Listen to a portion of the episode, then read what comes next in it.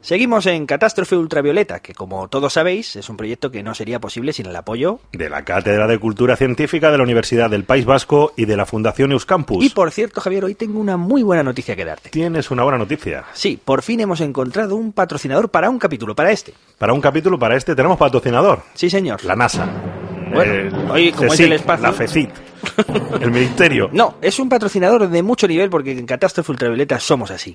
¿eh? No nos conformamos con cualquier cosa y nos va a patrocinar la taberna donde cenamos cada vez que venimos a grabar. Viva Chapata, Sí, ¿desde señora. Ah. dónde cenamos? Aquí en Lavapiés, eh, es un sitio donde se come estupendamente, Ajá. Y bueno, pues la taberna Chapata, que fíjate, es donde siempre estábamos cenando cada vez que grabamos. que se come muy rico, por Pues el tío se ha aficionado y ha dicho, oye, venga, os patrocino un capítulo yo y ha tirado él solo para adelante. Oye, pues muchas gracias. cierto. Eso es. Hola, pues mira, soy Juan Carlos, el dueño del Viva Chapata, que está aquí en el barrio Lavapiés, en Madrid.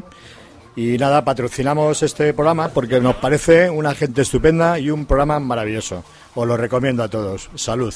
Y seguimos con los dos cosmonautas soviéticos, Alexei Leonov y Pavel Beliayev, rumbo al espacio. Y nada más entrar en órbita, se pone en manos a la obra para realizar su objetivo principal.